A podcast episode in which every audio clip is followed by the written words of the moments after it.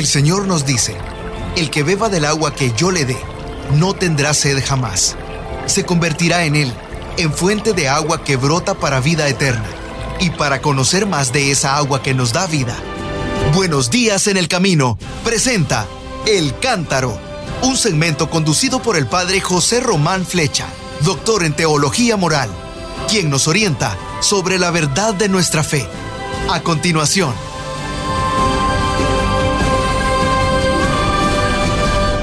Mis queridos hermanos, sí, lo han oído ustedes bien. Soy el padre José Román Flecha, sacerdote de la diócesis de León, y estoy de nuevo en Salamanca, en esta residencia de personas mayores que llevan las hermanitas de los pobres. Bueno, pues los ancianos que viven aquí las ancianas me dicen, pero ¿cuánto tiempo? Y ya saben lo que pasa. Unos me dicen, viene usted más delgado, y otros dicen, viene usted más gordo. Con tal que no sé, me confío a la báscula y la báscula dice, no te preocupes, vienes igual. bueno, y dice, ¿y dónde ha estado? Pues ya les he contado que he estado en Arizona, que he estado en Oklahoma, que he estado en Los Ángeles, que he estado en Anaheim, después he estado en Sevilla predicando el septenario a la Santísima Virgen Macarena y aquí estoy de nuevo en Salamanca. Bueno, ¿y qué vamos a hacer hoy? Pues cuando he llegado aquí me he encontrado un paquete de, con varios ejemplares de mi libro Testigos de la Pasión del Señor. Yo sé que ya les hablé a ustedes de este librito, incluso les leí algunos textos. Yo creo que les leí cuatro, cuatro personajes, y el último me parece que fue Santiago. Mm, bueno, pues el número cinco es Juan Marcos. ¿Quieren ustedes que se lo lean? Pues allá va. Aquella mañana me despertó muy pronto el canto de los gallos. Parecían responderse y desafiarse los unos a los otros, como si pretendieran un premio por desvelar a la aurora. Creo que estaba terminando la última vigilia de la noche. Los pájaros que suelen refugiarse al atardecer en los huecos de las tejas del templo alzaron el vuelo. Como siempre, se fueron alejando en bandadas hacia los escasos árboles del valle del Ginnón. Allí pueden encontrar algo de comer entre las basuras. Recuerdo que aquel día yo había decidido salir de casa antes de que el sol apareciera por el lado de Betfagé. Como en otras ocasiones, bajé hasta el huerto de Gesemaní. Pasé junto a la almazara y sin entrar en la caseta que allí levantó mi abuelo, recité en pie las bendiciones con el rostro vuelto hacia el templo. Después me senté en el suelo, apoyando mi espalda en uno de los olivos. Mientras la ciudad dormía, yo quería aprovechar aquel silencio para alabar al Altísimo, bendito sea su nombre. Una vez más, di gracias al Señor por los beneficios que había derramado sobre nuestro pueblo. Realmente su misericordia ha sido grande con nosotros. Aunque en el libro de Daniel estaba escrito que en su tiempo ya no había profetas, ni sacerdotes, ni sacrificios, ni incienso, nosotros hemos descubierto con alegría que en los últimos tiempos ha aparecido un gran profeta en nuestra tierra. Salí del huerto cuando los rayos del sol golpeaban ya los enormes bloques de piedra de la reciente reconstrucción herodiana. Me crucé con algunos siervos que comenzaban a bajar al estanque de Siloé. Evidentemente, también sus amos deseaban hacer provisión de agua para la celebración de la fiesta de la Pascua. Cuando regresé a la casa de la ciudad, los criados me comunicaron que mi padre había ido él mismo a buscar agua a Siloé. Al parecer, dos discípulos de Jesús le siguieron por el camino y le hicieron una pregunta de parte del maestro. Aquella mañana, toda la familia quedó informada de que Jesús vendría a celebrar la cena de Pascua en nuestra casa. Fue aquella una jornada muy agitada. El maestro llegó con sus discípulos después de la hora de la oración del incienso. En el salón de arriba todo estaba dispuesto para la celebración de aquella tarde. Por nada de este mundo hubiera yo querido perderme sus palabras. Deseaba observar sus gestos aunque me costara renunciar al descanso. Así que aquella tarde estuve presente en la cena que Jesús celebró con sus discípulos. Inesperadamente, el maestro cambió el rito de las abluciones tradicionales. Antes de cenar, él quiso lavarles los pies a sus discípulos. Recuerdo la protesta de Simón. Una y otra vez repetía que jamás se dejaría lavar los pies por su maestro. Pero Jesús logró convencerlo. En realidad, Simón no estaba dispuesto a apartarse de aquel al que había reconocido como el Mesías enviado por el Altísimo. Deseaba tener parte con él, o al menos eso repetía con una fogosidad típica de estas gentes de Galilea. Cuando Jesús anunció que uno de sus discípulos lo traicionaría, Simón se alteró de nuevo, se movía y se revolvía en el diván y levantó la voz prometiéndole fidelidad al Señor. Pero no solo eso. Recuerdo también que en un momento hizo una seña al discípulo al que Jesús prefería y le rogó que preguntase al maestro de quién estaba hablando. Con todo, no sé bien si llegó a enterarse cuando Jesús dijo algo a Judas pidiéndole que fuera a cumplir lo que estaba establecido. Terminada la cena, Jesús se alargó en un discurso y una oración. Anunció días de tristeza y prometió un consolador les habló con una ternura sorprendente y les invitó a amarse unos a otros como Él los había amado. Y después de entonar el himno, salió con sus discípulos. Yo pensé que no podía quedarme en casa. Estaba decidido a poner en riesgo mi propia vida si fuera necesario. Así que decidí seguirlos amparado por la oscuridad. Cruzaron el puentecillo sobre el torrente Cedrón y bajaron al huerto de los olivos. Jesús se adelantó al grupo de sus discípulos y se retiró a orar justo en el lugar donde yo había estado aquella misma mañana. Desde un rincón del huerto yo observaba en silencio y pude oír las palabras con las que el Maestro se dirigía al Altísimo, bendito sea su nombre. Parecía abrumado pero confiaba su suerte a las manos de su padre. De todas formas, cansado como estaba de los trabajos de aquel día, decidí retirarme a descansar en la caseta que tenemos junto a la almazara. Habría pasado algo más de una hora cuando de pronto me despertó un rumor que se acercaba. Eran los soldados y los criados de los sacerdotes como una tromba, entraron en el huerto con, con antorchas y linternas, con espadas y con palos.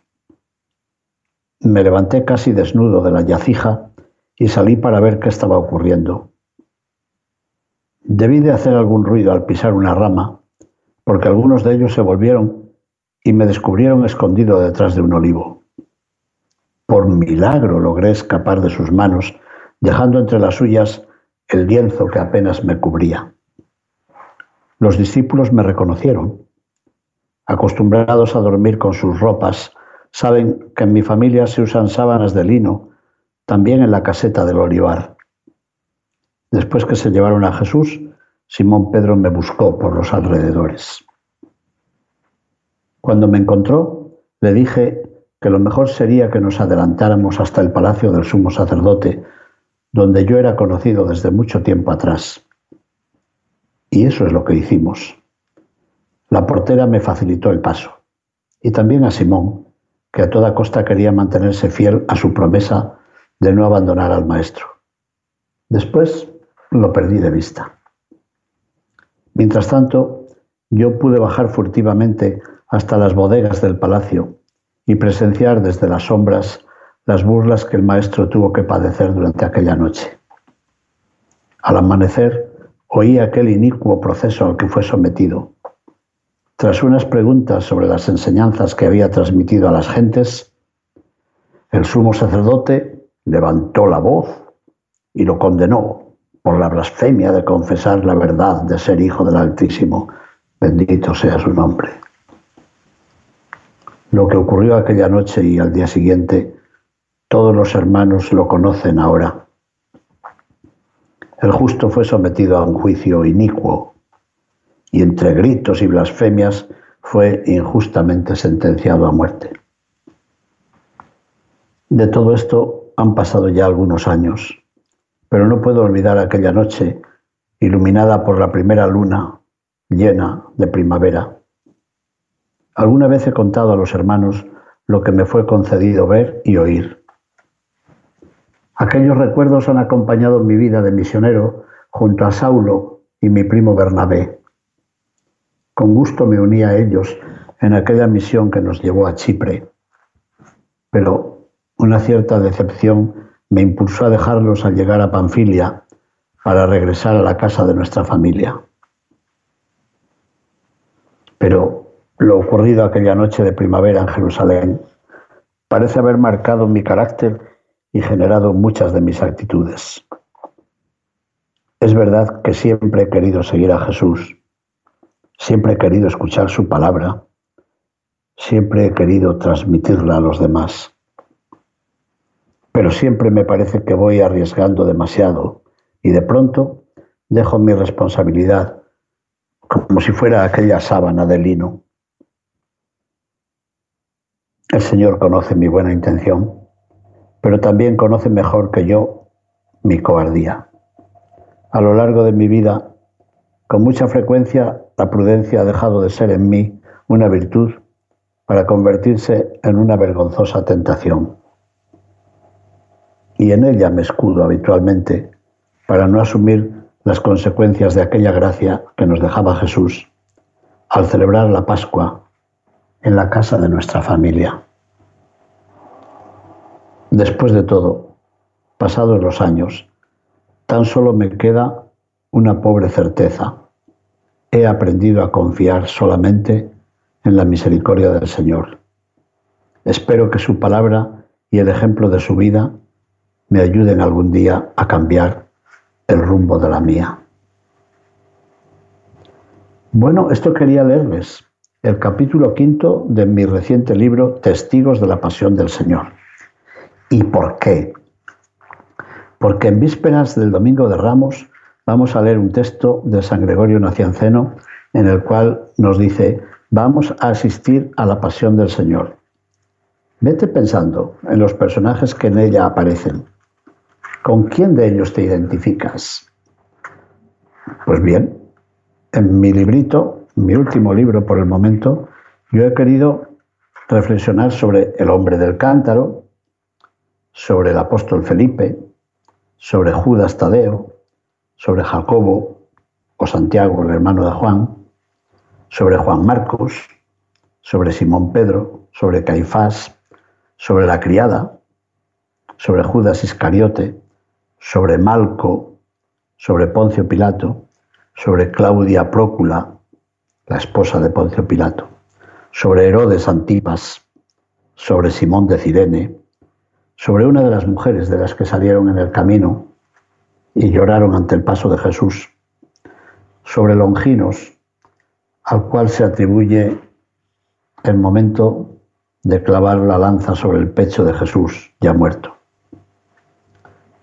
También he reflexionado sobre el soldado al que le tocó la túnica, que no quisieron cortar, sino que fue sorteada.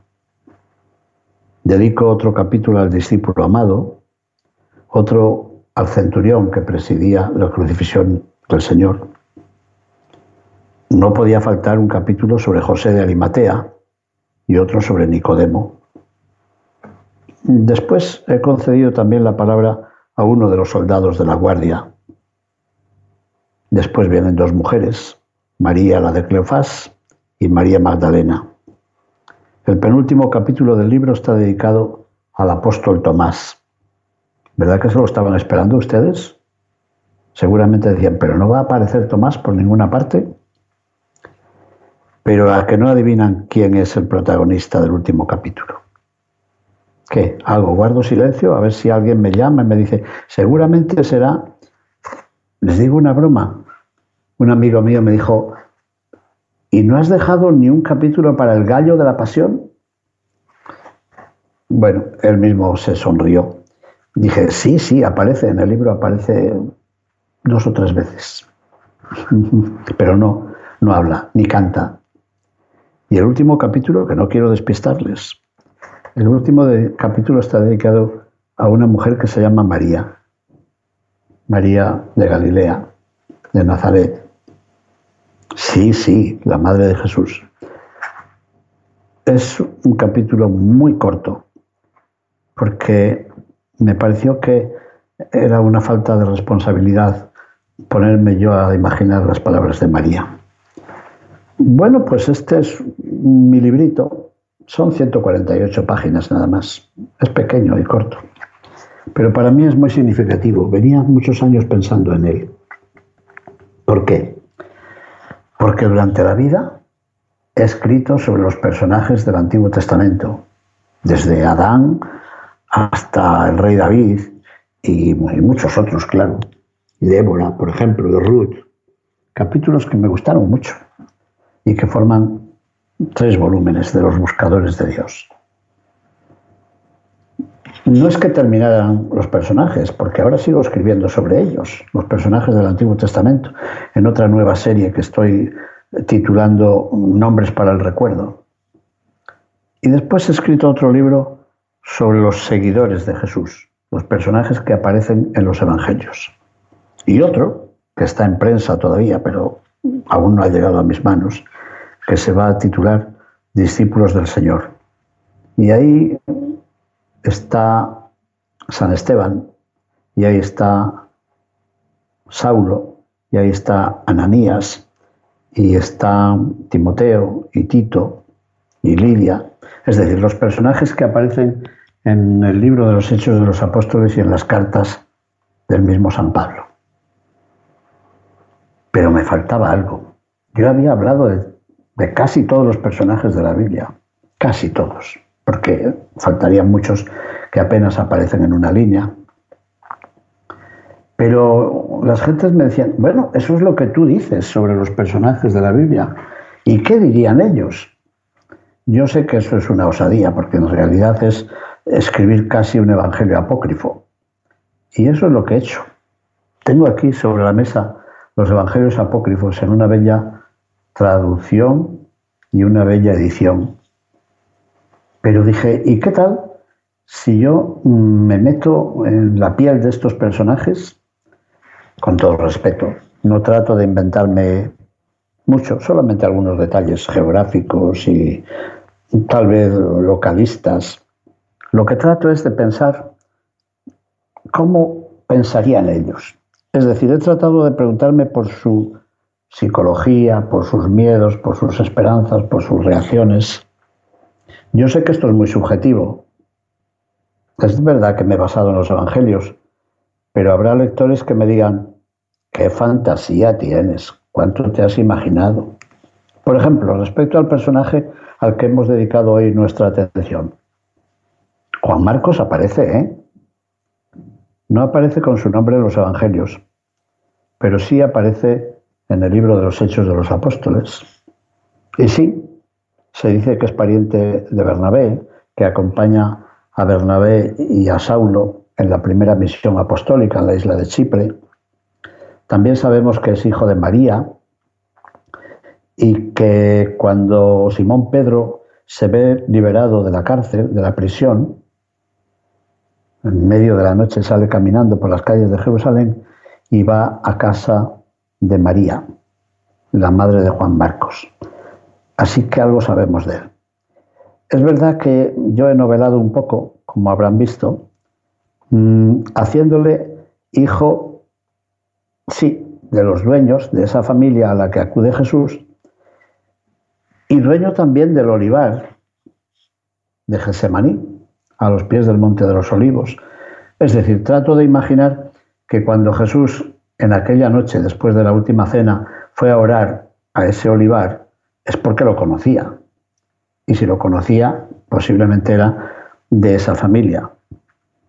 Y el episodio del joven de la sábana, que huyó cuando le sorprendieron los soldados, a mí siempre me ha impresionado porque me pregunto, ¿quién contó eso? Jesús no tuvo tiempo de contarlo. Los discípulos habían escapado y los soldados no iban a contar que se les había escapado un prófugo por la noche. Tuvo que contarlo él mismo. Y curiosamente, ese relato solamente aparece en el Evangelio según San Marcos. Bueno, pues echándole un poco de imaginación dije, ¿y qué tal si este joven fuese hijo de la familia que eran los dueños de aquel olivar? ¿Sería en su casa donde Jesús celebró la última cena? Y él, movido por la curiosidad de un joven, hubiera querido saber en qué acababa aquella historia. Bueno, todo esto tenía que decirlo ¿eh? ante la radio, ante los micrófonos, para que cuando lean el libro me perdonen la osadía y no digan qué fantasía ha tenido el autor. Mm, es verdad que he utilizado varios indicios que aparecen en los Evangelios y en el libro de los Hechos de los Apóstoles, pero me gustaba imaginar que este Juan Marcos fuese el testigo de aquella noche y que fuese también alguien que iba a conocer a la iglesia primitiva. Un último aviso. Si se fijan en este relato que he querido compartir con ustedes, aludo a una comunidad cristiana. Se supone que Juan Marcos no iba a abandonar aquel mensaje. Y por eso digo que han pasado algunos años, pero él cuenta esto a la comunidad. Forma parte de una comunidad. Dice, alguna vez he contado a los hermanos lo que me fue concedido ver y oír. Y es que esto me gusta mucho. Porque Pablo, también cuando habla de la Eucaristía, o sobre todo cuando habla de la Eucaristía, dice, yo a mi vez, hermanos, les transmito lo que me han contado. ¿Y quién se lo habría contado? Podría haber sido Juan, Juan Marcos, el hijo de María. Podrían ser los personajes de aquella casa donde Jesús celebró la última cena. Bueno, si no están muy convencidos, no se preocupen, ¿eh? que esto no es dogma de fe. Es mm, mi apócrifo personal, mi intento de meterme en aquella noche y aquella mañana siguiente de la condena a Jesús y de su muerte, y de preguntarme en voz alta quién fue, cómo fue, por qué ocurrió así, ¿Y quién lo contó? ¿O es que lo habrían de contar imaginándolo los evangelistas o, si quieren, los catequistas de las primeras comunidades? Bueno, pues ahí se lo dejo. Yo espero que les guste. Y si les gusta, tal vez yo caiga en la tentación de leer algún otro capítulo en otro día. ¿Quién sabe? Bueno, mis queridos hermanos, metámonos en ese ambiente de la Semana Santa, de el juicio sobre Jesús, sobre el justo injustamente ajusticiado. Y preguntémonos, ¿y yo dónde estoy? ¿Cuál es mi papel? ¿Soy Juan Marcos? ¿Soy Simón de Cirene? ¿Soy uno de los esbirros que bajaron a aprender a Jesús aquella noche? ¿Soy Malco, al que le hicieron una buena herida en la oreja? ¿O soy Judas, que mientras tanto está negociando a ver si recoge el dinero que le han ofrecido por denunciar a su maestro? Qué dolor, ¿no? Bueno, pensemos a ver dónde estamos. Yo creo que nos gustaría ser seguramente el Cireneo, digo yo, o tal vez José de Arimatea y Nicodemo, aunque fueran discípulos a escondidas, pero al final dieron la cara para dar una noble y digna sepultura a su querido amigo. Mis queridos amigos, muchísimas gracias por su atención. Bendiciones para todos. Buenos días en el camino presentó El Cántaro con el padre José Román Flecha. Esperamos que hayas disfrutado de este mensaje producido por El Sembrador. Si resides en Los Ángeles y a sus alrededores, recuerda que puedes ver la programación de ESNE las 24 horas al día a través de la señal abierta digital en canal 56.2 y por la radio. También nos puedes escuchar y ver por medio de la aplicación ESNE en tu celular. Búscanos en las redes sociales y en nuestro canal de YouTube como Noel Díaz ESNE. No te pierdas la gran variedad de mensajes y artículos religiosos para el crecimiento de tu vida espiritual. El número de nuestras oficinas es el 773 777-7773 y puedes visitarnos por internet a elsembrador.org. El Sembrador Nueva Evangelización. Gracias por ser parte de esta gran familia.